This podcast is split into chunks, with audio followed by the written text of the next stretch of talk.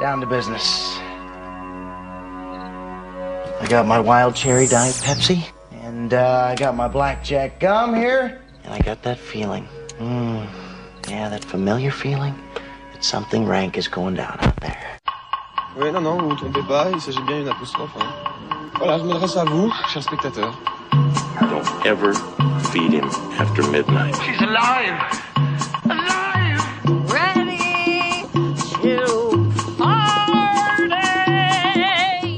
Sorry, Dave. I'm afraid I can't do that. I'm a man. Well, nobody's perfect. Qu'est-ce que c'est C'est pas quoi faire. Les acteurs sont à l'aise dans leur personnage, l'équipe est bien soudée, les problèmes personnels ne comptent plus, le cinéma règne. Vers l'infini et au-delà Bienvenue dans le vocal d'Extérieur Nuit, une émission tellement contradictoire qu'elle cible les 20-35 ans mais émet sur la bande FM. Pourtant, tous les membres de l'équipe sont des kids des 90s, enfin tous. À l'exception bien sûr de Papy Laurent, survivant glorieux des 80s, baptisé El Reno de l'after dans les soirées parisiennes. À l'exception aussi de Victor et Célia, mais ça on s'en fout un peu hein, parce que d'abord c'est des, enfin, pas des chroniqueurs. hein. Et puis ensuite euh, c'est des personnages de fiction. Alors là tu te demandes, hein, toi derrière ton petit transistor, si nous aussi on n'est pas des personnages de fiction qui existent qu'une heure par semaine. On te retourne la question, un petit fantôme. Euh, Es-tu là vraiment la question, c'est la question que tu te poses toutes les semaines, c'est mais vous êtes fou La réponse est probablement oui et ça va pas tellement s'améliorer. Donc Extérieur Nuit, c'est parti. Breaking news. Bonsoir Léa, on va commencer avec le box-office de la semaine. Bonsoir Elisabeth. Alors c'est un box-office qui n'est pas très euh, très surprenant euh, puisque en première position on retrouve bien sûr After Chapter 1 qui Attends, fait six- numéro 1 du Ouais, box-office, je vais me suicider tout de suite, on arrête cette émission. qui fait euh, 625 000 entrées cette semaine euh, dès sa première semaine donc c'est plutôt pas mal. En deuxième position on retrouve La Malédiction de la Dame Blanche qui fait 316 000 entrées. euh, cette semaine et en troisième position Dumbo qui fait 261 000 entrées cette semaine voilà écoutez pour une fois on est à peu près euh, dans euh, dans le thème du box office. On vous parle de deux films sur trois. Oui, on mais vous la a déjà parlé de Dumbo. Et je pense qu'on va assassiner After aussi euh, ce Oui. soir. Donc en fait, on vous retourne la question, hein, c'est eux qui sont fous clairement. De jamais nous écouter. Euh, Laurent, le 14h de Paris, ça donne quoi? Et ben le 14h de Paris, je vais pas faire de surprise, hein, ça commence par Avengers Mais non, Endgame qui fait quand même, euh, je pense, si je dis pas de bêtises, je crois une me- un meilleur démarrage que le dernier Star Wars dont on avait parlé qui fait 17 051 entrées pour 28 copies, donc une moyenne de 609, ce qui est quand même très très solide, ce qui veut dire que toutes les, en fait, toutes les salles étaient pleines ou à peu près. Euh, il est suivi de très loin évidemment par euh, L'adieu à la nuit, qui est un film pourtant dans un genre assez proche hein, d'André Téchiné, qui fait euh, 835 entrées pour Catherine Deneuve a des super pouvoirs Van sur André Téchiné. Euh, 835 entrées pour 15 copies, donc une moyenne de copies euh, par copie de 56, ce qui est quand même pas trop mal, hein, mais bon, quand même Pour un très, film dont très, on parlera la semaine prochaine. très très loin d'Avengers. Euh, et enfin, euh, sinon on vous parle ce soir qui est Mais vous êtes fou, qui fait 539 entrées pour 14 copies, donc une moyenne de 39. Euh, c'est parce de... que t'as vraiment mis le ton t'as vraiment fait mais vous êtes fou oh oui Bah, parce que parce que c'est une chanson de ma génération peut-être. Oui, Euh, c'est- mais c'est le thème du film. hein. La, la chanson, euh, le titre est lié à la chanson. On vous en parlera chose bien. Euh, J'ai envie de vous parler d'un film qui s'appelle La Miséricorde de la jungle, dans lequel il n'y a probablement pas beaucoup de cinéma parce qu'il fait que 8 entrées pour une copie seulement. Donc peut-être que voilà, il faut avoir de la miséricorde pour ce film ou pour la jungle, je ne sais pas. Et, pour plein ouais. de choses comme ça. Il y a plein de choses comme ça. Euh, on va parler du festival de Cannes. Euh, on a un petit générique. Non? Cette douce musique. Bonsoir. Ça me donne envie de prendre la voix de France de, de Frédéric Mitterrand comme ça. Je sais pas pourquoi. Moi, ça me donne envie d'aller boire beaucoup d'alcool très vite. Euh, Mais non, bah- regarder de film. et de quoi De regarder des films et les deux ne sont pas incompatibles, Sophie.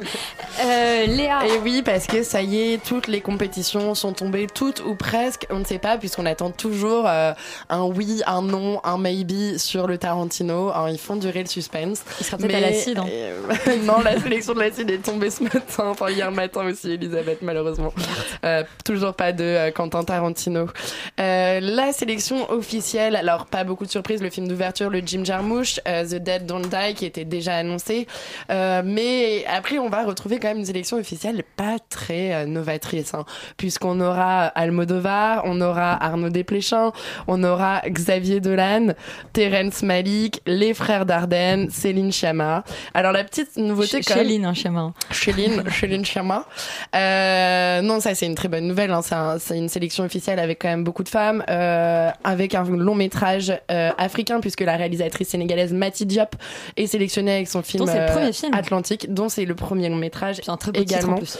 Euh, voilà, on retrouve donc Céline Sciamma avec Portrait de la jeune fille en feu, mais on retrouve aussi Justine Trier avec Sibylle euh, en sélection officielle. C'est un peu surprenant. Elle était euh, il y a deux ans Avec à Victoria, Cannes ouais. avec Victoria, mais elle était à la semaine de la critique. Donc là, c'est quand même un bon euh, assez exceptionnel pour euh, Ah, ce bah, la troisième. de la euh, critique, c'est toujours euh, l'antichambre de la sélection officielle. c'est vrai, mais euh, c'est assez. euh, D'habitude, on passe par un certain regard. Enfin, on monte quand même les. les- Par la quinzaine, on monte les marches. on monte quoi. une à une, quoi. On commence à l'acide et on termine euh, avec un peu de chance euh, en la sélection officielle avec la Palme d'Or.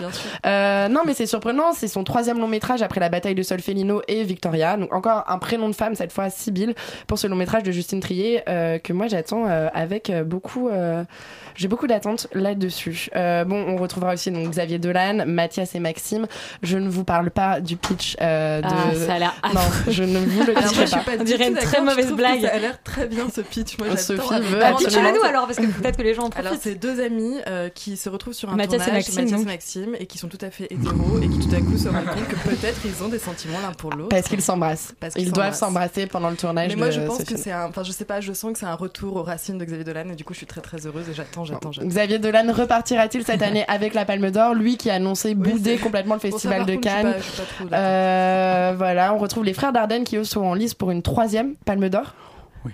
Euh, avec le, le jeune Ahmed. Euh, non mais on a vécu un festival de Cannes il y a deux ans où on avait euh, Anneke qui était aussi en compétition pour une troisième Palme d'Or. Là ce sera les- le cas des frères Dardenne. Ils sont un peu plus jeunes finalement que Anneke. Donc euh, Mais c'est souvent des, des, des petits vieux en fin de carrière hein, qui repartent avec la palme d'or ces derniers temps, tu Ouais, sais. comme, hein. comme les gens qui s'intéressent vraiment au palmarès de Cannes, quoi, tout va bien. voilà. Bon, on a Oh, aussi dont tu fais partie bah oui, Ça- bien sûr. en tant que dinosaure. Terence Malik aussi pourrait repartir lui avec une deuxième palme d'or. Euh, il présente A Hidden Life, une vie cachée. Euh, on dit euh, Hidden Life? Hidden Ouais, Life. ouais, Hidden Hidden Life. Hayden, c'est un peu Hayden Oh Christensen. oh, hi, Mark. Oh, hi, Mark. Euh, voilà. Ça c'est pour euh, la compétition. Il y a euh, Parasite aussi. officielle. Comme moi quoi. Pardon, un parasite, des parasites sur la. Non, il n'y a pas de parasite euh, dans cette émission. Désolée Roman, de quoi tu parles? Ah, mais si. Mais si, c'est le, fi- ouais, le, le- le prochain, enfin la sélection officielle de dedans il y a euh, le nouveau film, j'arrive pas à prononcer le nom de John Bonhu. C'est comme ça qu'on dit. Et euh, ouais, voilà. Alors, euh, tu peux aussi le dire en chinois, ça se prononce Ji Seng Chung. Cool. Tu auras appris Merci. quelque chose ce soir.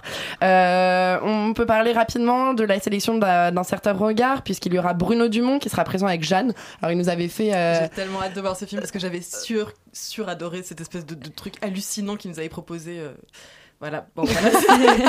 Donc moi j'ai hâte Non, mais de c'est voir. bien, on aime te voir souviens, passionné. c'était- C'était Jeannette, euh, juste Jeannette. Ouais, Jeannette. Ouais. Et là on a Jeanne, du coup j'ai j'ai très très hâte de voir ce que ça va Quel donner. un peu. Jeannette, volume 2. Bruno. Dumont revient. Avec des Euh, actrices qui chantent toujours C'est- plus C'est faux. c'est pardon. cool que le, que le festival de Cannes accepte les nanars maintenant, je trouve ça bien. Non, mais il y a des choses assez surprenantes. Le premier long métrage de Monia Chokri, La femme de mon frère. Euh, le premier long métrage en animation de Zabou Breitman, Les Hirondelles de Kaboul.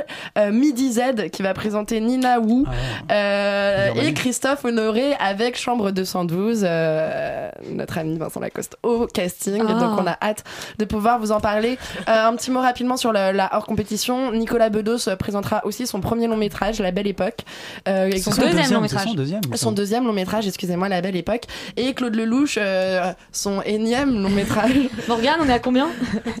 Ouais, on euh, doit être à 54 ou 55, un truc comme ça. Et Je ben, il nous rigole même pas. hein. les plus belles années d'une vie. Euh, voilà, il y aura quelques séances spéciales. Euh, en hors compétition, on peut parler aussi de Nicolas Winding Refn. je n'arrive jamais à prononcer son nom. Winding Refn. Refn. Euh, Too Old to Die Young, épisode 4 et 5. Alors, c'est très étrange. Ouais, c'est très étrange, mais pourquoi pas C'est peut-être les plus beaux. Et quelques séances spéciales, notamment aussi le film de Abel Ferrara, Tommaso, qui sera euh, présenté en, euh, en séance spéciale euh, à Cannes. Euh, bon, on fait l'impasse, je pense qu'on manque de temps pour vous parler de la quinzaine et de la semaine. Euh, on peut juste rappeler qu'en ouverture de la quinzaine, il y aura Le Dain de Quentin Dupieux. Euh, mais seront, aussi présents à la quinzaine le dernier long métrage de Rebecca Zlotowski. Assez étrange de la retrouver en quinzaine. Une fille facile. Voilà. J'aime bien qu'on termine par une fille facile. Je vous invite, Voilà. euh, je vous invite à nous écouter euh, le 15 et le 22 mai puisque nous serons en direct du Festival de Cannes et on pourra euh, vous parler euh, de tout ça euh, en live. Oui, puis en plus, le 22 mai, ce sera mon anniversaire. Voilà, c'est Voilà. hyper important de le dire. Euh, le premier film de la semaine dont on va parler, c'est El Reno de Rodrigo euh, Sorogoyen, donc un film espagnol. On écoute la bande-annonce. ¿Se arrepiente? Claro que me arrepiento. No, es que en realidad no, no era esa la pregunta que le quería hacer. Usted dirá. ¿Quién es usted? Lo siento, pero no entiendo. Laurent, Oui. est-ce que tu es un grand fan de Sorogoyen Je suis pas forcément un grand fan, je je connais pas très bien son cinéma. J'avais bien aimé son dernier film, donc dont j'avais parlé d'ailleurs ici, euh, Que Dios nos perdone. Euh, d'ailleurs, ce- et celui-là, en fait, euh, d'ailleurs, comme Dios, Dios nos perdone, qui avait pris, réussi à avoir récupéré quelques prix, celui-là a récupéré vraiment tous les Goya euh, possibles, c'est-à-dire les, les Césars Les espagnols. Euh, voilà, meilleur réal, meilleur acteur, meilleur second rôle, meilleur scénario, meilleure musique, enfin vraiment la totale. Euh, et ça raconte l'histoire d'un homme politique local, donc c'est-à-dire dans une autonomias, une, une espèce de, de- donc un- parce que l'Espagne est quasiment un État fédéral, donc en fait c'est une espèce de, de des de oui de, de- oui de, de petits sous-États en fait au sein au sein de au sein de l'Espagne euh, et qui dirige enfin qui, qui est à la direction de cette autonomias et qui se retrouve empêtré dans des scandales de corruption. Et puis évidemment ça va aller de plus en plus loin et plein de péripéties euh, arrivent peu à peu. Euh, un, peu comme, un peu comme euh, un petit peu comme Dios nos perdone mais évidemment nettement plus au vu du sujet. C'est un film qui est très politique évidemment qui a euh, à mon sens beaucoup d'ambition et qui manque malheureusement un petit peu sa cible euh, même si ça a quand même de bonnes qualités Euh, déjà bah, tout d'abord le film est formellement assez intéressant euh, parce qu'il est, est fait à base de beaucoup de plans séquences assez longs, voire très longs. Tout ça filmé à la caméra à l'épaule. Alors, moi, que je trouve être un parti pris que, qui est un peu discutable, que je trouve pas forcément génial, mais ça, ça a le mérite d'essayer de montrer ça de manière un peu reportage, un peu réaliste. Et ça fonctionne plutôt pas mal parce que justement, il y a des plans qui sont très longs et ça, ça c'est un côté assez cool. Immersif, Et ouais. d'autant, et d'autant parce que c'est très bien joué. Avec de très, de très bons acteurs, très belles performances, Euh, certains même qui ont des gueules, enfin assez, assez génial, assez cool. C'est, c'est, c'est, plutôt formellement assez réussi quand même, même si je suis pas forcément d'accord avec le parti pris. En tout cas, c'est plutôt pas mal.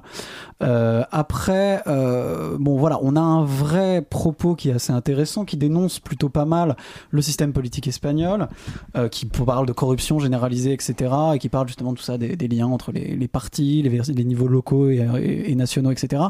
Il le fait d'ailleurs de manière assez subtile, même si je pense que le gros problème, c'est qu'il n'a pas tout à fait une maîtrise narrative suffisante, on va dire, pour réussir à le tenir et pour réussir à tenir cette subtilité-là tout au long du film. Euh, je trouve que la fin qui est qui a le mérite d'être assez forte et finalement un peu trop explicative et casse un petit peu ce côté très subtil du film qui était plutôt pas mal euh, parce que euh, parce que malheureusement en fait l'histoire au-delà de ça est pas très bien racontée. Euh, je trouve que le film a un peu de mal à tenir la distance et voilà pour, pour être clair c'est un peu chiant et je trouve qu'il passe qu'il va pas assez loin dans son sujet dans la manière dont il traite justement des motivations des politiques et de la manière dont le système est mis en place etc et c'est dommage parce que il y a une, il y a un vrai, une vraie bonne thématique. La réflexion est pas du tout débile. Euh, je trouve le problème c'est que tout ça manque un peu d'être peaufiné et, euh, c'est un peu dommage parce qu'il y avait des vraies belles promesses dans ce film Sophie, tu, es raccord avec les Laurent Alors écoute, je pense que je suis plutôt raccord. Oui, effectivement, je, moi je suis tout à fait. euh, J'ai beaucoup aimé euh, le côté caméra immersive. Justement, je trouvais que ça marchait vraiment hyper bien avec ce, premier plan où on est dans la nuque du mec et qu'on le suit dans le restaurant et après on le lâche plus quoi. Enfin vraiment. Et là, je trouve qu'en fait, à partir de là, le réal sait nous choper et nous chope et nous chope et nous laisse jusqu'à la fin. Enfin, ne nous laisse pas jusqu'à la fin. Et, euh, et je trouve que vraiment, il y a une tension qui se construit pendant tout le film qui est assez rare dans un film politique et, euh, et que j'ai rarement vu en tout cas. Là vraiment j'étais jusqu'à la fin dedans et je savais pas ce qui allait se passer et j'étais vraiment anxieuse jusqu'aux cinq dernières minutes où je me disais mais qu'est-ce qui va bien, comment ça va se finir? Et euh, après donc voilà donc je trouve que ça fonctionne très très bien mais il y a c'est aussi un petit côté un petit peu artificiel où il y a quand même beaucoup de sensationnel de euh, de quelque chose voilà d'un peu qui sonne creux au final surtout avec pour le coup je te rejoins sur cette dernière scène qui est clairement beaucoup trop explicative pas subtile du tout et qui euh, enfin bon voilà c'est un peu facile cette espèce de gros plan euh, sur la journaliste enfin je vais pas en dévoiler plus mais c'est un peu facile et on lui met dans la bouche des paroles à dire qui sont quand même des choses qu'on a déjà entendues mille fois et qui sont un peu des slogans euh, battus et rebattus et qui sont, enfin, du coup, qui, qui, qui enlèvent un tout petit peu de, du plaisir que pouvait vraiment procurer ce film, qui pour moi est, vraiment un, vrai plaisir. Enfin, vraiment, j'ai- vraiment aimé être devant ce film. Je me, suis laissé prendre au jeu. C'est vraiment. euh, Et je trouve que c'est pas mal du tout aussi sur la manière dont ça, dont effectivement ça raconte un, un système politique gangréné par la corruption, mais qui est quelque chose qu'on peut aussi appliquer vraiment à plein plein d'autres euh, plein d'autres systèmes politiques. En fait, c'est pas seulement en Espagne, c'est quelque chose qui peut devenir hyper euh, global. Et je pense que c'était aussi la, la, la volonté de ce, de ce réalisateur de, de, de dénoncer Mais- un état global Mm. de euh, de. D'ailleurs, on sait pas on sait pas de quelle autonomie il s'agit. On oui, sait pas de quelle Voilà, partie il s'agit, tout ça est pas très clair et C'est pour ça exprès. que je pense que voilà, c'est fait pour pour représenter plus un état du monde et et, et bon voilà après. Oui, sans pointer du doigt une région sans- particulière. Exactement. ou- Et, et voilà, et je trouve que ça fonctionne plutôt bien avec quelques anicroches, et, euh, mais ça, ça donne vraiment, ça procure vraiment une, de l'adrénaline. Et moi, j'étais vraiment. Yuri, t'avais l'air de, de réagir sur le sensationnalisme. Bah, je suis un peu, un peu plus sévère que vous, c'est-à-dire que quand même, euh, le- film est pas hyper subtil, c'est-à-dire que tous les hommes politiques ont des gueules de gros corrompus gangsters des années Mais Laurent, 70. il aime bien ça. Moi, j'aime bien leur gueule, franchement. Oui, non, mais d'accord, mais à un moment, voilà, ça, ça devient quand si tu, si c'est, si c'est une critique du système politique euh, espagnol ou de la corruption, bon, euh, un peu simpliste. Deuxièmement, euh, effectivement, ça, ça manque effectivement de subtilité. Deuxièmement, je trouve moi que le, le parti pris de la mise en scène de la caméra à l'épaule est lui aussi pas très subtil. C'est-à-dire qu'on l'a vu, on l'a revu, on l'a revu, on l'a revu. La musique est Ah insupportable. non, moi je la trouve géniale. Ah moi je la trouve horrible, c'est-à-dire que ça, ça nous, ça nous, c'est vraiment de la tension extrêmement artificielle. Euh, moi j'ai un problème avec le protagoniste, c'est-à-dire que on nous explique que c'est un type totalement corrompu jusqu'à la moelle et qui pour se racheter, et c'est effectivement la dernière scène du film, en fait ses motivations sont totalement égoïstes. C'est-à-dire qu'il est là, il est pas là pour dire oui en fait je me suis trompé, j'ai fait une erreur, la politique c'est pas ça. Il est là pour dire euh, Monsieur le commissaire, il y avait pas que moi, regardez on était plein. Donc Mais justement, un il, peu est, il est pas pour là pour se racheter. bah non, mais et, et ça, et ça c'est un peu problématique en termes d'empathie, c'est-à-dire que en fait finalement j'ai bien envie qu'il se fasse casser la gueule et j'ai pas du tout envie qu'il soit sauvé, j'ai Mm. pas du tout envie de, de le suivre. ça, mais ça, c'est un jeu qu'on trouve sa- régulièrement dans la politique. Un homme politique Ouais. qui dit euh, c'est pas Oui, moi, mais j'ai j'ai- un moment- un moment, abusé d'un système dont tout le monde D'accord. abuse. Un Surtout, qu'on général. surtout qu'on l'a pas dit, mais qu'il y a quand même des moments où il fait des conneries énormes. C'est-à-dire Oui, qu'il fait mais- des choix vraiment scandaleux, quoi. Il, Et, on a euh, envie voilà, de lui et mettre des deuxième- coups parce qu'il est con. Ensuite, donc voilà, c'est pas très subtil. Deuxièmement, c'est quand même très touffu et confus. C'est-à-dire que l'histoire euh, part dans tous les sens. Moi, j'avais vraiment du mal à, à suivre les, les tenants, les aboutissants de qui a trahi qui, qui, euh, qui met le couteau dans le dos de qui et qui est gentil, qui est méchant. Enfin, tout, tout ça est extrêmement. euh, C'est Brutus. euh, voilà, et puis, et puis en fait, ça aurait vraiment euh, mérité un travail de, bah, je sais pas, de, de j'ai envie de dire d'amaigrissement du scénario qui, qui pour le coup euh, est pour moi beaucoup trop complexe inutilement parce qu'il veut vraiment nous perdre et nous, nous, nous dans les méandres de la politique et c'est un peu dommage. Et, et moi je me suis quand même un peu emmerdé en regardant ce film. Morgane? Bah, J'ai pas grand chose à rajouter de plus à part effectivement le fait que t'as l'impression que le sujet est tellement complexe que le scénariste a voulu noyer euh, le spectateur sous des dialogues et des dialogues et des dialogues. ça parle quoi. vite en plus Ah ouais, c'est- En espagnol. ça parle un peu vite pour moi, quoi. J'ai du normal, mal à euh. suivre. Euh, non, mais c'est vrai, t'as du mal à suivre, mais je pense aussi que le scénario est pas assez clair. Et euh, il y a beaucoup, c'est un, c'est un défaut récurrent dans les films de politique, c'est euh, les dialogues euh, en trop, quoi. C'est-à-dire que euh, ça, ça manque de situation, et donc. Il- Oui, il ça parle, ça parle, c'est ça très parle, ça bavard. parle, ça- C'est très très bavard. Après, je trouve que euh, le film sur euh, sur euh, sur sa réalisation est plutôt intéressante, plutôt jolie. Enfin, c'est c'est pas moche à regarder, quoi. Enfin, tout va bien, mais Donc, euh, si on, parce que vous aussi c'est un peu touffu tout ce, que- tout ce qui se raconte.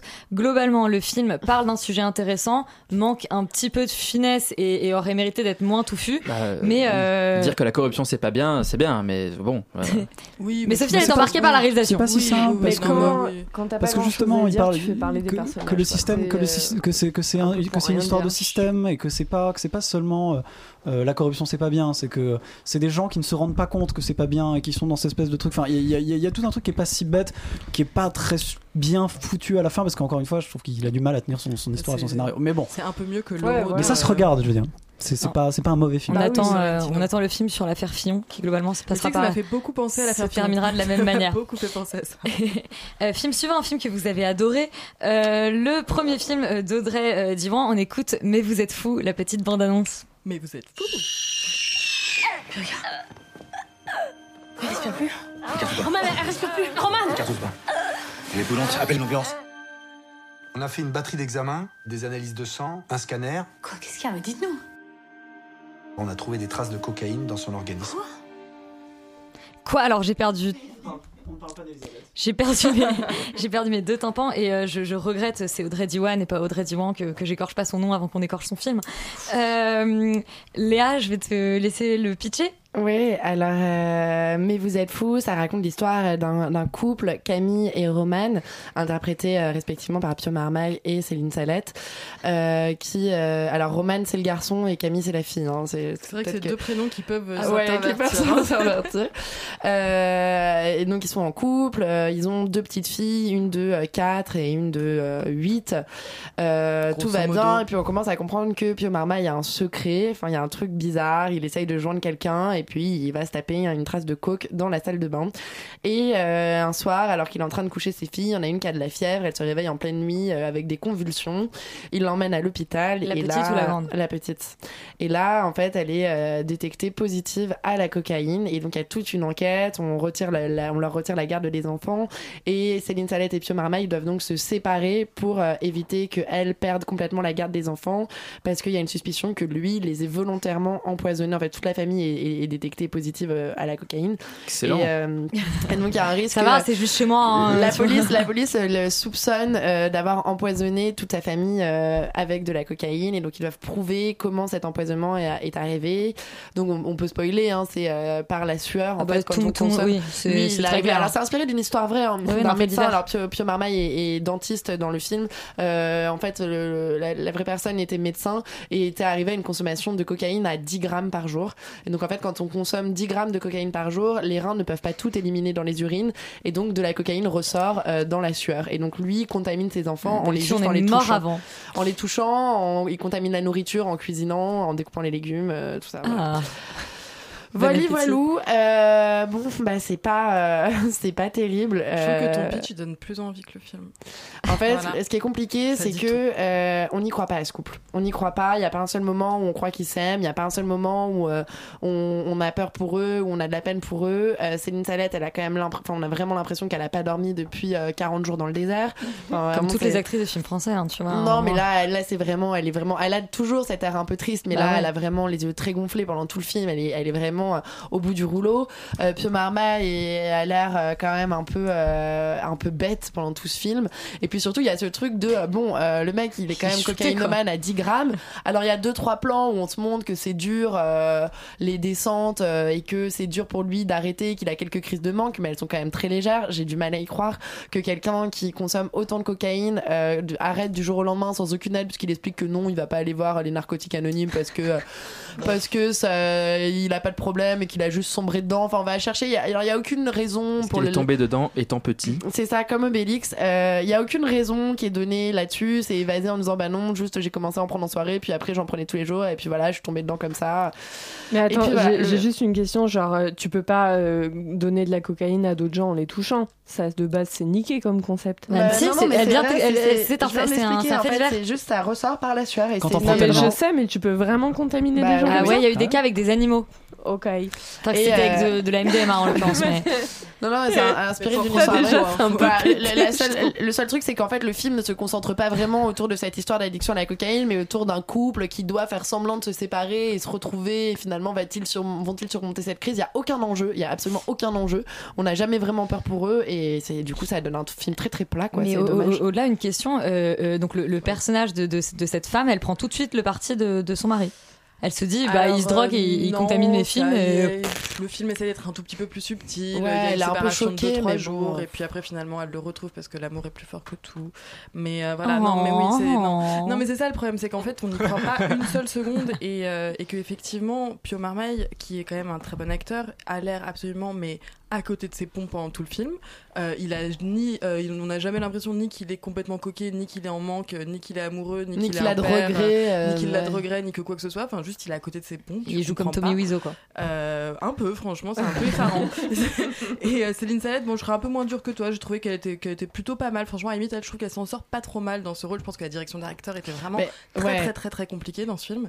Et alors, au Ça son formel- absence de réaction quand son mec lui annonce parce qu'au Ouais, départ ils sont persuadés que la drogue vient de l'école, que la contamination s'est produite à l'école et quand les dialogues, les dialogues Ouais. sont extrêmement mauvais. Enfin, même un très bon acteur ne peut pas faire de la magie avec des mauvais dialogues. Enfin, c'est et euh, c'est, enfin voilà, c'est un fait. Et après, formellement, le film est aussi quand même très très laid. Enfin, vraiment, il y a, il y a- c'est que des chants contre chants avec des visages tout le temps coupés comme ça. Enfin, c'est, c'est étouffant, c'est fatigant. On a déjà vu ça mille fois. Et puis en plus, il y a rien. Enfin, c'est, c'est non, c'est vraiment un film creux qui, qui sonne vide. Et, Tu es et- colère. Oui, je suis Non, colère. mais il y a aucune invention. Mais en vous fait, êtes euh, Oui, et puis voilà, le seul moment un peu chouette, c'est il y a deux moments, euh, c'est quand Pure My danse. Je trouve que c'est un très bon Ouais, danseur. mais cette séquence, ce- cette ce- séquence n'a aucun découvert- intérêt parce qu'elle ne Oui. raconte rien sur Non, ce mais couple ça, et, leur relation à leurs en fait, amis et à la fête. Et puis, Quoi. et puis toute cette, toute cette lumière dans l'hôtel où ils se retrouvent euh, pendant un certain temps, qui est une espèce de lumière violette, euh, rose, mais on a l'impression d'être dans un très très très mauvais premier film. Enfin, bon, voilà, on est dans un Bah, très, on très est dans un très très mauvais premier film.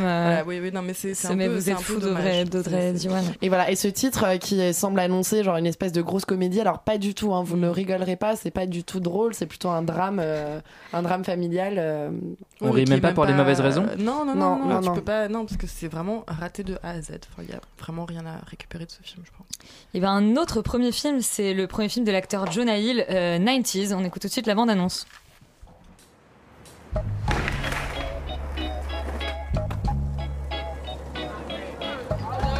Mature woman, though. Get the fuck out of the front of my store. Fuck you. Fuck you. Yo, I'm out. Stay out of my fucking room, Stevie. Je vais donner la parole à Laurent en premier, parce que je sais que c'est un petit skater, lui, comme ça. Bah non, mais alors après, moi je pense que je suis le seul qui a été vraiment vivant et conscient euh, à l'époque euh, du film où le film se passe. Et c'est vrai que j'aurais adoré faire du skate à Ah, l'époque. t'as vu cette espèce mais- de snobisme genre, euh, On était tous vivants, ok Vous étiez, oui, mais bon, bref, moi peut-être un peu plus que vous. Euh, le- Euh, donc c'est comme tu l'as dit, le premier film de Jonah Hill, l'acteur qu'on connaît bien.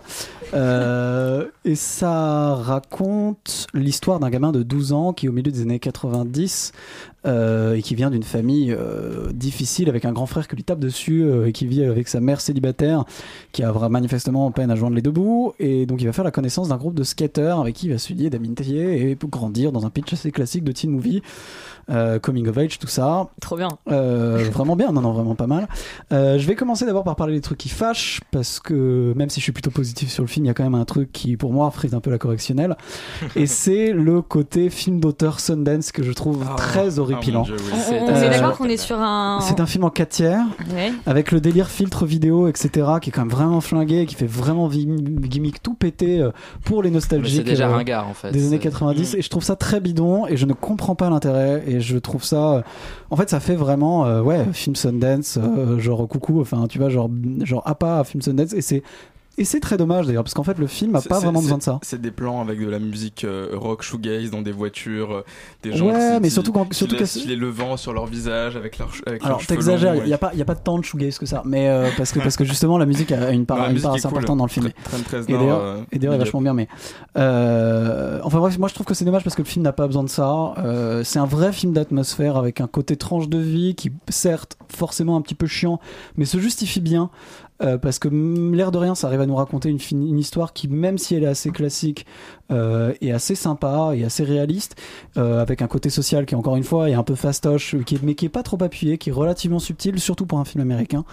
Euh, mais là où en fait je trouve qu'il réussit le mieux, c'est sur l'évocation à la fois du milieu du skate de l'époque, avec ce que ça implique de do it yourself et de la et aussi de la manière dont les relations sociales se créent autour de ce milieu et de la porosité entre euh, le milieu pro et les amateurs, etc. Avec avec à l'époque ce milieu-là qui était beaucoup plus marginal, beaucoup plus underground, et il arrive à mettre en avant cette importance-là aussi de la vidéo dans ce dans ce milieu-là et tout ce que ça implique en termes d'esthétique de l'underground, etc. à l'époque. Euh, il le fait avec des acteurs qui sont vraiment tous plutôt bons, tous très jeunes. Et, euh, L'acteur et avec... principal, c'est l'acteur d'ailleurs du, du film de l'Antimos, euh, Mise à mort du cerf sacré. Ah d'accord. Et avec euh, et donc avec des très cher dans le film. et avec des, des comment dire des, des des personnages assez intéressants. Moi je trouve que c'est pas mal, surtout pour un premier film. C'est juste que le côté Sundance c'est beaucoup trop et c'est totalement stupide. Je ne comprends pas l'intérêt et c'est dommage parce que le film est quand même vraiment plutôt pas mal. Euh, oui, mais alors surtout, tu parles voilà de, de, vidéo, de vidéos dans la dans la dans, dans enfin dans l'univers du skate. Il n'y a pas le fantôme de Larry Clark qui se balade. euh, Bah, euh, pas vraiment. Ou alors oui et non. Alors C'est quand même mieux que- Rockers, hein. Voilà, c'est a mieux, c'est clairement mieux qui Rockers. fait un, un caméo dans le film d'ailleurs. Ouais, donc euh, moi je suis totalement d'accord avec Laurent, c'est-à-dire que moi j'irais même plus loin de dire que c'est un film Sundance. Pour moi, c'est un film d'étudiant en cinéma. C'est-à-dire que c'est une esthétique extrêmement euh, classique, balisée, qu'on a malheureusement déjà ringarde, et euh, avec un scénario qui se veut très décousu, très chronique, euh, très euh, voilà quelque chose d'extrêmement tranche de vie comme, comme, comme tu as dit, Laurent, mais qui en même temps est extrêmement écrit avec des ficelles assez grosses. C'est-à-dire que finalement, le, le- la, la trame du personnage principal, elle est assez classique. C'est-à-dire que au début, eh bien, il se cherche et puis C'est il du- va s'imposer. hein, il, va hein. se, il va, il va s'imposer contre sa mère, puis contre son frère, puis contre- et, et- et tout ça va se, tout ça va, va se construire de manière assez prévisible. Euh, après, je trouve effectivement qu'il y a dans ce film une vraie délicatesse. Il y a quelque chose, euh, il y a quelque chose de l'ordre de, oui, de, de, de la tendresse pour, euh, pour tous ces personnages-là, pour, euh, pour le personnage principal qui se construit. Et il y a, il y a toute une réflexion assez subtile sur la masculinité, sur la construction de la virilité, notamment, enfin, dans le milieu du skate où il y en a un qui dit oui, dis pas merci, ça fait péder, et, euh, et qui, est, qui est un, qui est, qui est une scène assez marrante. Et et ensuite, il dit à un autre, bah, est-ce que j'ai le droit de te dire merci parce que tu m'as fait un cadeau? Il dit mais oui, évidemment, merci, c'est des bonnes manières. Il dit ah donc je suis pas pédé. Donc il y a une espèce de de de, de, de C'est véritable cute. réflexion sur la sur la construction de la virilité dans dans, dans, dans, dans- à cette époque-là, dans ces milieux-là en tout cas. Et euh, ensuite, la musique est effectivement très sympathique, les acteurs sont vraiment bons, et je trouve que ça présage euh, de quelque chose de prometteur pour le reste de la carrière de Jonah Hill en tant que qui a l'élégance de ne pas se mettre en scène, euh, ce qui est quand même le, défaut de beaucoup de premiers films de comédiens qui croient qu'ils sont des génies. Donc là, effectivement, on a un film très élégant, très tendre, avec, oui, des tics esthétiques très énervants. Des, des tics esthétiques d'étudiants en cinéma. Est-ce que Roman, notre étudiante en Moi, cinéma, moi, a aimé ça. Ah non, mais moi, je trouve qu'au contraire, justement. Ça te rappelle tes petits courts-métrages, euh Alors là, je ne dirais pas ça parce que franchement, c'est pas à ce niveau-là. Mais euh, justement, moi, je trouve qu'au contraire, c'est vrai, une vraie leçon de cinéma. C'est pas du tout, euh, pour moi, balisé, c'est tout dans la, sobriété. Je trouve que justement, euh, Jonah Hill se débarrasse de toute chose qui aurait pu être euh, trop audacieuse, trop compliquée, et il nous montre que justement, euh, il montre déjà la force du plan fixe, parce que euh, je trouve qu'il y a une utilisation majoritaire justement de, plans fixes, et que euh, on n'a pas forcément besoin de grues, de dolly et de, mouvements de caméra hyper compliqués pour faire passer de l'émotion, et que je trouve que ça nous rappelle justement bien l'essence même d'un cadre, de se trouver le bon angle, la bonne hauteur, la bonne focale, et je trouve que tous les choix sont absolument justes à chaque fois. Le montage aussi est, je trouve, d'une efficacité redoutable parce que euh, il, arrive, parce que Jonah Hill quand même filme un, un- un groupe, un gang même, c'est vraiment filmé comme une tribu, et le montage arrive à la fois à leur donner une place euh, individuelle dans le groupe et en même temps euh, de les faire exister justement en tant que communauté. Et en plus, je vous trouve très dur aussi pour le 4 tiers et le Super 7, je trouve que c'est osé d'utiliser euh, parce que Tout ça- le monde le fait, hein. tous Mm. les étudiants en cinéma aux États-Unis le font. Oui, mais au cinéma, Sur Vimeo. Euh, L'exposition, l'exposition euh, au, au cinéma en 4 tiers, euh, elle, elle est très rare, ou surtout pour le grand public. Xavier Dolan, ok, Wes, il y a, il y a Wes Anderson aussi. Mais justement, le, le film euh, utilise les mêmes moyens avec lequel- lesquels euh, on aurait utilisé, enfin ces mêmes moyens justement si, le film a été fait dans les, les années 90. Euh, les acteurs, comme on l'a déjà dit, sont géniaux. La plupart sont, ont été euh, choisis avec euh, justement par des castings sauvages dans des skateparks en fait. Donc ils ont, ils ont été choisis surtout pour leur Ah là, pour leur aisance. Exactement. Et je trouve que, enfin déjà, je vois, je vois aussi déjà venir toutes les personnes qui euh, qui pensent que le film justement n'est pas, enfin ça s'adresse qu'aux personnes qui ont vécu, ont grandi Non, pas dans du les années tout, 90. C'est pas du tout le cas. Justement, c'est tout ce qui est euh, skateboard et années 90 sont juste vraiment un contexte et, euh, et un prétexte pour parler d'un truc Et c'est beaucoup d'ailleurs plus très bien distillé. Totalement, c'est super bien fait. Euh, mais pour parler de l'adolescence et c'est super bien fait justement euh, avec justement cet âge un peu bâtard où on est dans le corps d'un enfant et on veut être adulte. Donc ça, c'est, je trouve ça vraiment bien fait et toutes les émotions qui vont avec tous les rites de passage de Stevie, donc le gamin de 13 ans. Euh, dans le film. La scène de la soirée d'ailleurs est vraiment vraiment formidable. Génial, Enfin, ouais, vraiment ouais, ouais. génial. D'ailleurs, c'est un des seuls, enfin un des rares mouvements de caméra qui est absolument magnifique parce qu'on a l'impression vraiment de glisser sur un skateboard le, le moment où il arrive. Donc moi, j'adore. Roman, elle est conquise. Charlie. Bah, Oula, écoute, alors c'est les sourcils qui euh, présagent vraiment. Ah, écoute, hein. C'est les skateurs les plus chiants euh, que j'ai jamais vus, qui m'est jamais été donné de voir, parce que j'ai j'ai eu justement genre des potes qui étaient vachement dans ces milieux-là et j'ai beaucoup traîné dans, dans ce milieu-là. Et euh, À LA? et, euh, Non pas à LA mais à Paris. Non après il y a vraiment ce côté où ouais il y a des trucs de, des personnages que je retrouve euh, chez ces gens que j'ai connus donc ça ça marche assez bien. Mais du coup en fait je pense que le le problème c'est justement ce côté étudiant en cinéma où quand on vit ce truc-là qu'on connaît ce truc-là le, le peut-être le premier truc le qu'on va se dire c'est on va essayer de justement de faire un film façon Sundance et de montrer comment cette communauté de gens exclus genre peut être belle et tout. Mais justement pour moi c'est un peu l'erreur c'est à dire que euh, ça manque de montrer ce qui aussi est puissant dans le skate. Il y a un truc genre profondément euh, euh, il y a une folie il y a un truc qui est désobéissant et c'est ça qui qui nous séduit quand on est jeune en fait et qu'on a envie de faire partie de ce truc là et je trouve que c'est complètement cette espèce de, de transgression qu'il peut y avoir dans, dans le milieu du skate. Elle est pas là en fait dans ce film. C'est un film que je trouve trop beaucoup sage. trop sage en fait exactement. Et et c'est ça qui est dommage c'est qu'on est encore dans cette espèce de de d'air du reboot qui devrait être terminé depuis un moment. Ce truc-là de euh, ouais de de- de- de- d'être complètement nostalgique d'une époque. Et, pour moi, ça ça perd un peu l'essence de ce que peut y avoir d'intérêt dans le milieu du skate, dans ce côté où quand t'es un ado et que tu vas flirter avec tous ces petits types-là qui font n'importe quoi de leur vie, il y en a qui, on se rend compte, qui ont des, ça va pas du tout à la maison et du coup qui se rejoignent sur le fait qu'ils sont pas acceptés chacun dans leur milieu, ou d'autres qui sont pétés de thunes et qui juste s'ennuient et défient l'autorité et vont de en c- ça existe, mais pour rentrer là-dedans, pour se, se pervertir dans ce truc-là, il faut qu'il y ait un réel intérêt. Et je trouve que malheureusement, dans ce film, on reste très superficiel là-dessus. Et je trouve ça dommage parce que ça fait un peu. euh, je sais pas, je trouve que ça rend pas du tout honneur à ces personnages qui auraient pu être euh, beaucoup plus, beaucoup plus complexes, et beaucoup plus intéressants. Et ouais, je trouve ce, je trouve ce film malheureusement un peu superficiel. Bon, et bien, Nighties, un premier film. euh, Si vous voulez voir un film de skate aussi, vous pouvez Ah. regarder Lords of Dogtown de Stacy Peralta, qui, est, qui parle des Ça n'a premiers. rien à euh, voir, tu sais. Non. Si, si, bah si, c'est un film de skate aussi, et qui parle des premiers skateurs dans la fin des années 70. C'est, je trouve un peu mieux que 90s, Donc mais c'est cool, époque, quoi. Ouais, à l'époque où j'étais pas vous avez l'air quand même d'être plutôt C'est plutôt- positif, c'est à part plutôt bien. Charlie qui trouve que ça manque de folie, euh, et puis euh, un peu trop étudiant en cinéma, mais on va quand même voir euh, 90s, et on va parler d'un film. Je suis pas trop sûre d'aller le voir. Ça s'appelle Victor et Célia. C'est le nouveau film de Pierre Jolivet et Léa qui n'a vu que des bons films cette semaine va nous en parler juste après la bande annonce. Ok, t'as besoin de moi comme coiffeuse? Non, comme associé. Ça pourrait devenir un salon de coiffure. T'es un malade, toi, hein? Non, m'en veux pas, mais ça va pas le faire. On a eu une histoire, c'est il y a 10 ans, c'est mal fini. Enfin, tu vois, c'est pas neutre. C'est pourquoi Parce que je savais que tu partais. Attends, tu vas faire un, tu- on va ouvrir un salon de coiffure. La réponse c'est mais t'es un malade toi. Il y a quand même des trucs un peu plus incroyables que de Bah, proposer à quelqu'un d'ouvrir vous- un salon de coiffure. C'est un salon de coiffure de déglingo. Ils font du skate et tout. Comme vous l'avez compris, j'ai vraiment passé une très très bonne journée. Euh, C'était vraiment super. Euh, ouais, Pierre Jolivet, euh, ça y est, bon, euh, après, euh, après, après Les Hommes du Feu, excusez-moi, euh, il, il retourne à la comédie avec Victor et Célia.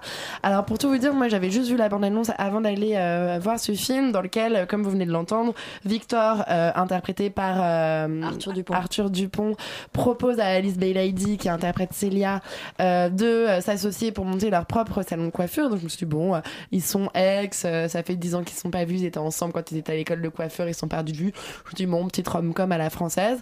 Le film commence et en fait, Victor est avec son meilleur pote Seb, qui est aussi coiffeur, euh, et ils, ils décident de monter un salon de coiffure ensemble. Ils vont voir leur comptable, qui est joué par Bruno Benabar, qui a des, des, des postiches de faux gros bides. Attends, quoi C'est improbable. Euh, la seule chose qui est bien, c'est que ça se tourne à Lyon et que Lyon, c'est vraiment une superbe ville à filmer. Euh. RPZ, RPZ, la région Rhône-Alpes. Excusez-moi. Euh, RPZ de la région Rhône-Alpes. Euh, et donc, Bisous, euh, 69. il est, euh, ils sont là avec Benabar qui leur dit ça va être galère, amenez-moi la thune. Euh, à Arthur Dupont a, a une ex et un gamin de 8 ans qu'on voit juste dans une scène, mais après on n'en on entend plus jamais reparler de ce gamin et de l'ex, ils servent à rien. Euh, Le gosse était ingérable, tu et sais, puis là, le, le Seb prend sa moto, fait une roue arrière. Et, et, pa- et paf, plus de Seb, quoi. On ne voit pas l'accident, Ah, heureusement. ah. Mais ça, c'est quand même les 10 premières minutes du film. Et donc, je me suis dit, Ah, ah, c'est ouais. pour ça qu'il a besoin d'une nouvelle associée. D'accord. Exactement, donc c'est pas du tout glauque. Il rentre.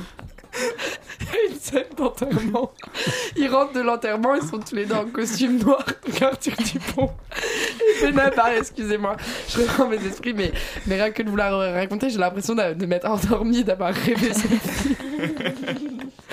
Arthur Dupont et Benabar reviennent de l'enterrement en costume noir, en deuil. Ils s'assoient dans le canapé et Benabar, Benabar dit à Arthur Dupont Bon, bah, maintenant.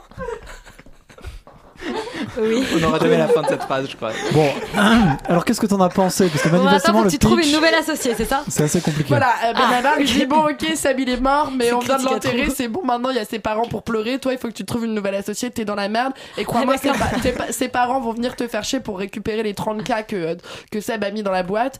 Euh, donc maintenant, il faut absolument que euh, tu, euh, tu trouves une associée. Donc là, il lui tend une photo encadrée sur un mur qui est sa promo d'école de coiffure, euh, où il flash sur Alice Be- Belaïdi qui est coiffée à la garçonne avec les cheveux violets. Il va attendre Alice Belaïdi devant son salon de coiffure. Il lui dit Attends, je vais te montrer un truc. Il l'emmène voir une vieille quincaillerie qui est le lieu qu'ils veulent transformer en salon de coiffure. Et là, c'est le début des emmerdes, puisqu'ils vont de euh, des aventures en mésaventure.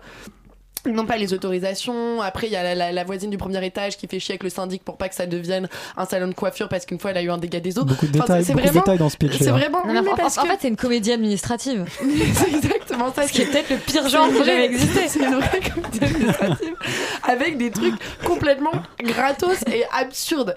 Genre, il y a un moment, une scène où lui, euh, donc elle, elle est en couple, elle dit pas à son mec que c'est son ex, euh, donc elle dégage le mec. Le mec lui dit Bon, écoute, euh, pour payer le loyer, faut avoir deux salaires. Euh, moi, je vais pas te soutenir. Prends tes valises, va dormir chez ta grand-mère. Elle va dormir chez sa grand-mère, et là, euh, fin de l'histoire. Bon, il y a même pas de rupture. Enfin, tu- c'est absurde, quoi. Tout Et là, t'as raconté tout le film. Lui, il rentre chez lui et là, il y a une espèce de nana du Venezuela euh, hyper bonne euh, en, en- en culotte qui chiale. Et t'as Bérangère Krief qui arrive avec un sac rempli de Xanax pour en distribuer à la vénézuélienne ultra bonasse que tu n'avais jamais vue avant. Et là, tu comprends qu'en fait, c'est l'ex de Seb qui est mort. Et le soir, elle va sucer Arthur Dupont dans son Quoi pieu. Non, non. qui Après, fait elle lui-même une roue arrière. Et qui Elle dit re- j'ai envie de danser la polka. Elle repart au Venezuela, mais tadadam, elle revient avec son frère parce que c'est la révolution au Venezuela. Mais est-ce que c'est bien? Il monte une fausse start-up. Non mais je te jure, il y a trop d'idées dans ce film. Ça part dans tous les sens. C'est une thérapie en fait cette émission. Ça part dans tous les sens. Il y a vraiment n'importe quoi. Bérangère Krief ne sert à rien. Tu comprends pas pourquoi ils vont chercher cette comédienne pour lui faire jouer un rôle aussi débile et qui, qui ne fait pas avancer la choucroute. globalement, c'est une, en fait, une succession de débilités, quoi. Mais c'est même pas un film à sketch parce qu'on peut même pas comparer ça aux têtes de l'emploi. C'est genre vraiment juste une, une espèce de rom-com euh, de ce qui est plus classique, mais avec une suite de péripéties sans queue ni tête où il y a aucun enjeu à part ouvrir ce salon de coiffure, mais t'as l'impression qu'aucun des deux n'a vraiment, il y a, il y a- y a pas de méchant. Enfin, c'est vraiment absurde. Pardon, j'arrête de m'étaler et de, rire comme. que- c'est- T'as plus ri pendant cette, pendant cette chronique que pendant le film, j'ai je n'ai l'impression. pas ri une seule fois. Euh, non, mais vraiment, si vous voulez y aller et rire après en y repensant et vous disant non, mais quand même, c'est absurde, allez-y. Mais c'est la seule chose à laquelle je peux vous C'est- encourager, C'est donc malheureusement. une comédie post-film. Enfin, c'est- ouais, c'est un craquage ça, ça, pour- nerveux, ça, pour le c'est coup, une c'est crise de nouveau. nerfs. En tout cas, Victor, c'est ouais, c'est un, en fait, Post- c'est un- une post-comédie c'est un- administrative en fait. Oui, oui, c'est ça. Et un scénario qui est un peu un cadre, un cadre ex- exquis de. de, de Mais en de plus, c'est n'importe quoi. Il va la chercher en presqu'île, après ils prennent le pont pour passer C'est de rive gauche à rive droite. Euh, c'est n'importe quoi. Ils respectent pas du tout la géographie lyonnaise. Euh, N'allez pas voir ce film. C'est un film mensonger. Eh bien, on va parler d'un film qui est numéro 1 du box-office. Et c'est bien mérité. C'est After de Jenny Gage qu'on nous vend comme, attention, le Fifty Shades of Grey adolescent. On écoute la bande-annonce. Salut, je m'appelle Tessa. J'ai l'impression que ma mère a déjà planifié toute ma vie. Je t'aime fort, mon bébé.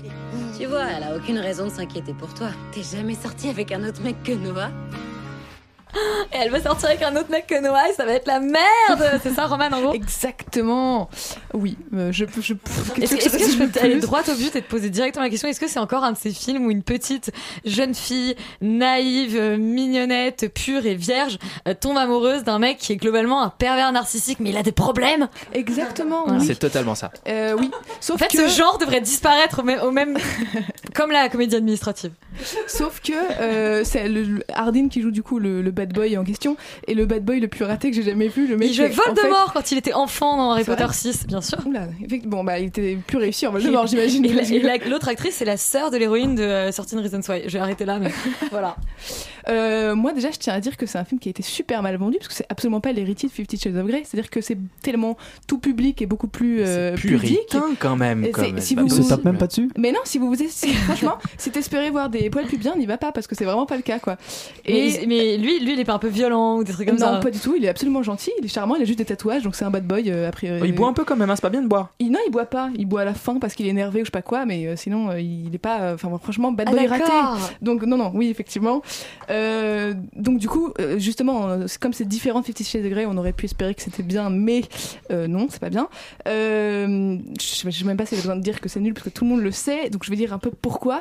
Euh, déjà, à commencer par l'histoire, je pense que si tu montres euh, les dix premières minutes à euh, un inconnu dans la rue, je pense qu'il peut t'écrire tout le scénario de A à Z tellement tout est prévisible. Moi, je connaissais, si tu veux, je disais les dialogues à voix haute avant même qu'ils soient prononcés tellement tout était euh, attendu et prévisible. Et en plus de ça, même avec un scénario totalement euh, attendu, euh, il y a, euh, enfin, c'est même pas crédible. Donc euh, déjà là, je trouve qu'il y a vraiment un gros problème. Et ensuite, on passe à la mise en scène. Je vais faire étape par étape parce que le montage ça va pas non plus, le mixage je vous dis pas.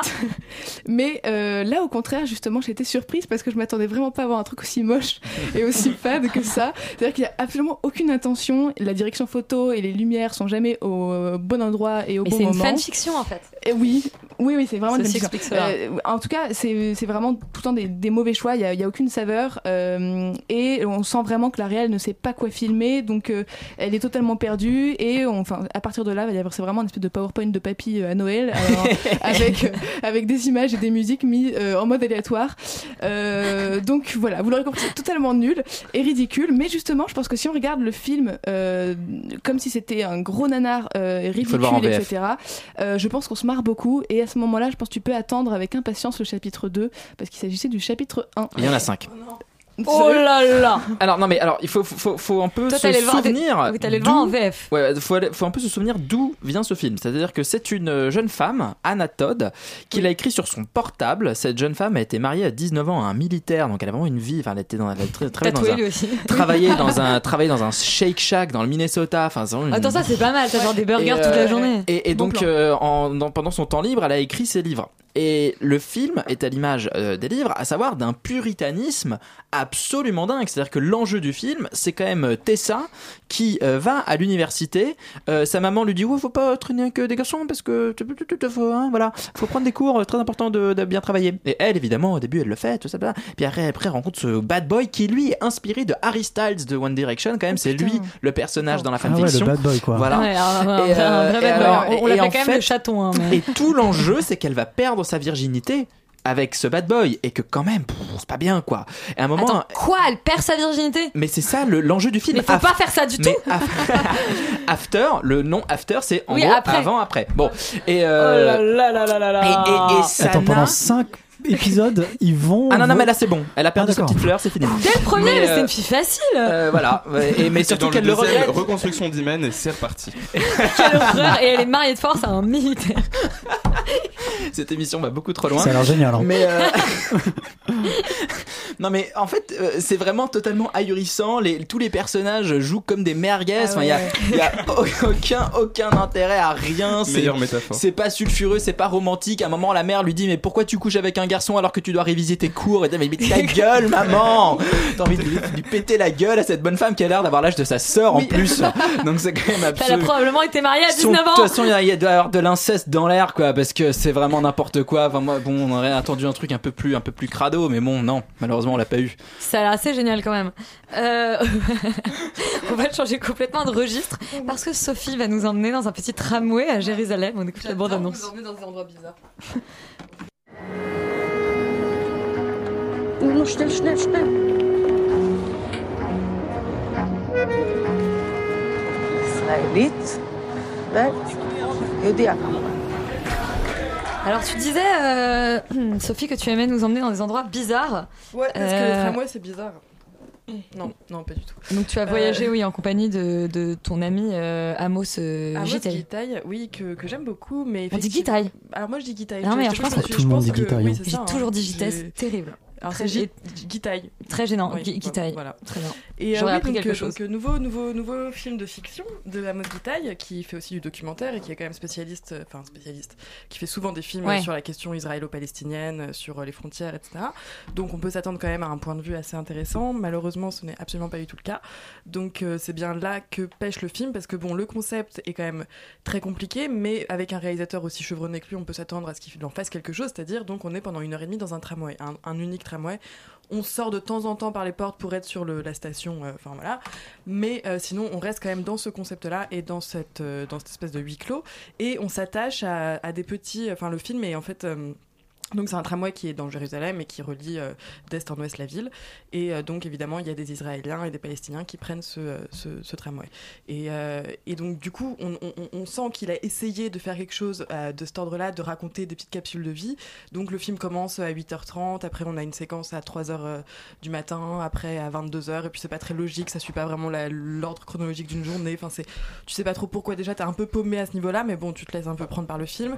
Et en fait, tu te rends compte qu'il y a quelque chose en fait qui est très très très compliqué d'emblée, c'est que on s'attache, du coup, il nous propose des petites scénettes de 3 à 15 minutes autour de personnages qu'on découvre à chaque fois, du coup, parce que c'est à chaque Ah, fois oui, des parce nouveaux que j'ai- personnages. j'avais demandé si c'était le même concept là que- le grand problème, Ouais. en fait, c'est que à chaque fois, c'est des nouveaux personnages. Ouais. Il y en a peut-être un ou deux qui reviennent, mais on est constamment dans cette espèce de truc où on est obligé de réessayer de comprendre si on a envie de s'attacher à eux, si on n'a pas envie, est-ce qu'on comprend un petit peu d'où ils viennent, qu'est-ce qu'ils racontent, etc.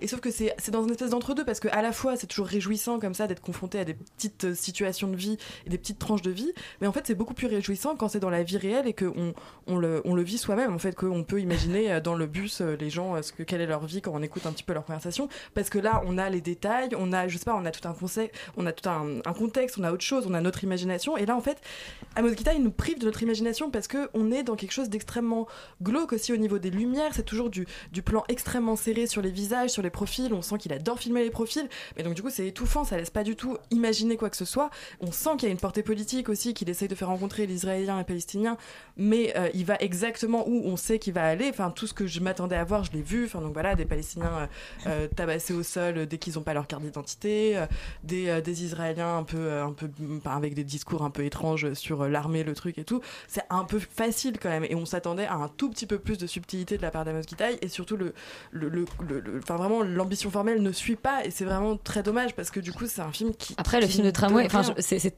les, les films de huis clos comme ça, je pensais à quand, quand on parlait à- au film de euh, Michel Gondry, The We and the Eye, qui se passe entièrement dans un, bien. dans un bus, qui est vachement bien, mais c'est un, c'est un, c'est un parti pris qui est, qui extrêmement compliqué. C'est un, enfin, c'est un- oui, c'est un voilà, huis clos très particulier. C'est ça, mais moi j'aime beaucoup cette idée-là. Ah Mais, oui, mais c'est oui. juste qu'en fait, il faut du, du coup vraiment envisager une mise en scène très particulière et, et avoir un- une vraie force de scénario. Enfin, il y a, il y Faut a un mort vraiment- dans le bus. Trac. Ouais, pas forcément, mais même en Un tout cas, laisser, laisser, le, laisser le spectateur respirer, laisser le spectateur se créer son propre univers, parce que là, ça fonctionne pas du tout, du tout. Quoi. Enfin, c'est, voilà. Donc ça fonctionne C'est- pas ouais. du tout pour Amos du Euh, un tramway à Jérusalem. On vous encourage, comme Sophie Cat euh, vient de nous le dire, à plutôt euh, prendre le bus et vous imaginez vous-même vos histoires. C'est vraiment vachement bien cette émission. On conseille aux gens de ne pas regarder Point, des films. point, point, point. Euh, on va terminer avec notre seule série de la semaine. Mais C'est- quelle série? Mais quelle série? C'est Game of Thrones saison 8 épisode 2. Spoiler zone. Voilà, c'est la spoiler zone. Donc maintenant, si vous n'avez pas vu l'épisode, vous êtes invité à éteindre la radio pour à peu près 10 minutes avant de la rallumer, parce qu'évidemment, vous êtes un peu addict à Radio Campus Paris. Euh, on écoute la bande-annonce de cet épisode.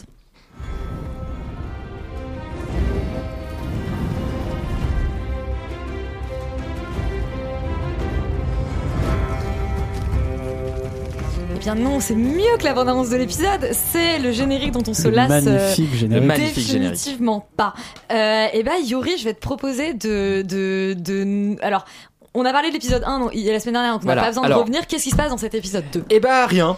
Donc en fait on va on va on va reprendre les- le, le magnifique pitch qu'a fait Laurent la semaine dernière du résumé des sept dernières saisons et puis on va reprendre exactement la même chose qu'on a dit la semaine dernière, à savoir que ça papote au coin du feu au À Winterfell. euh, euh, voilà au royaume des sept couronnes, c'est-à-dire que on est là à Winterfell, il va y On avoir est que à Winterfell, là, on est que on va pas à King's Winterfell. Landing. Et euh, il y a des y a des zombies qui euh, sont en, voilà ils vont peut-être attaquer peut-être pas on sait pas trop. Bon et euh, donc euh, il y a une espèce de petit tour de table de tous les personnages qui disent ah quand même on va peut-être mourir. Ah bah t'as raison on va peut-être mourir. Chantons une chanson.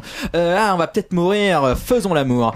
Ah on va peut-être mourir. On va peut-être mourir en fait finalement. Non non et donc c'est un peu en fait c'est mieux écrit que l'épisode de la semaine dernière il est quand même Largement. largement mieux dialogué, mais le problème c'est qu'il vient après l'épisode de la semaine dernière qui était déjà un épisode de dialogue. Donc finalement, ça aurait pu être un seul épisode, ou je sais pas ce qu'ils auraient pu faire euh, avec ça, mais, mais vraiment pendant 20 minutes on se dit bon d'accord, ok, on, on rattrape un peu ce qu'on n'a pas vu la semaine dernière. Et puis non, puis ça parle, ça parle, ça parle, c'est compliqué. Euh, une scène hyper importante entre Jon Snow et Daenerys est traitée en environ 2 minutes 30 et il lui dit wesh t'es ma tante, elle lui dit quoi tu vas prendre mon trône, boum boum, alerte marcheur blanc, bon bah salut, voilà, c'est la scène, c'est quand même un peu bizarre. Et ensuite tu, as une, et tu passes 5 minutes sur Podrick quoi, donc euh, je pense qu'il C'est va pas falloir assez. Bon, mais pas, moi, c'est pas assez.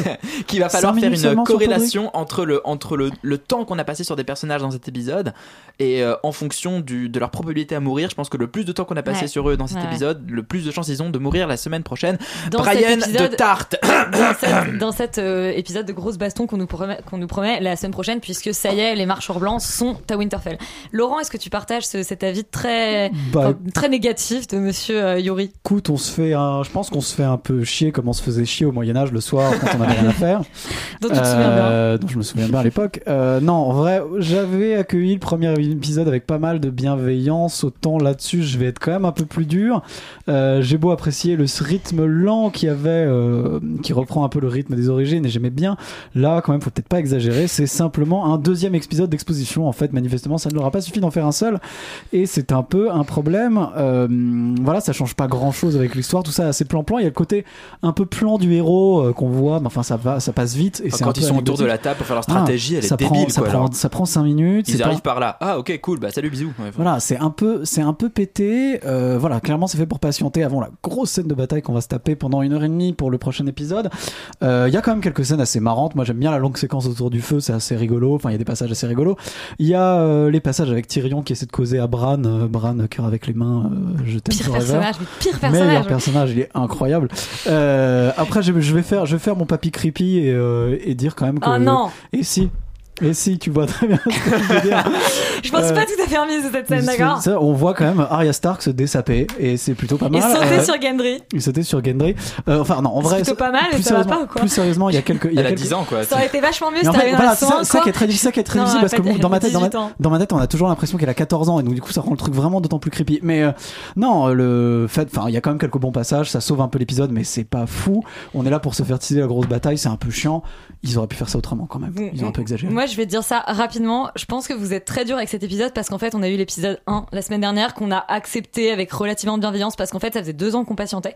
En fait, l'épisode 2, moi, je trouve qu'il est pas si mal. Le problème, c'est qu'effectivement, il se passe pas oui, grand chose. mais c'est juste qu'il vient après le. Mais c'est parce que, oui, mais on peut pas, on peut pas juger un épisode seulement en disant, bah, en Bah, fait, il vient après c'est le une série quoi au bout d'un moment. mais non, l'épisode en lui-même, c'est vraiment un épisode de, de, de calme avec la ton- enfin avant la tempête qui je trouve fonctionne pas si mal et je pense qu'ensuite quand on va être embarqué dans les épisodes 3, 4, 5 et 6 où ça va être de la baston baston baston, on sera bien content d'avoir réussi enfin d'avoir pu dire au revoir de cette manière-là à tous les personnages, de nous avoir un petit peu voilà euh, remis dans leur basket, réinstallé tous leurs petits conflits etc. et je trouve que c'est c'est c'est on sent un peu trop euh, euh, les, les ficelles et la manière dont c'est fait mais c'est relativement joli cette manière dont en fait on dit au revoir à tous les personnages. Je... Oui, Yuri? Oui oui tout à fait. Et la chanson est bien d'ailleurs. c'est c'est c'est un peu c'est un peu long effectivement, mais euh, mais voilà moi Ils j'aime bien pu tout l'idée faire que en un épisode d'une heure et demie quoi. ils auraient probablement tu- Voilà. pu tout faire un épisode d'une heure et demie mais c'est c'est- je trouve qu'en tout cas c'est c'est un c'est un assez beau geste de la série de vraiment de pas oublier des personnages secondaires etc et de tous leur donner une petite euh, enfin voilà une, une petite porte de sortie avant euh, l'épisode de la semaine prochaine euh, qui sera probablement euh, et j'espère que vous avez fait vos paris euh, sur les personnages euh, qui vont mourir la semaine prochaine. Moi, j'ai parié des chocolats et j'en suis très ravie. J'espère que je vais en avoir beaucoup. Euh, donc cette semaine, on vous a parlé euh, d'El Reno, film qui nous a on était un peu Oui, si, mais on a dit que c'était pas mal. Euh, mais vous êtes fous euh, et globalement, ne prenez pas de cocaïne et n'y allez pas. Euh, 90s, un film. euh, Si vous pouvez prendre de la cocaïne, mais Pas trop peut-être.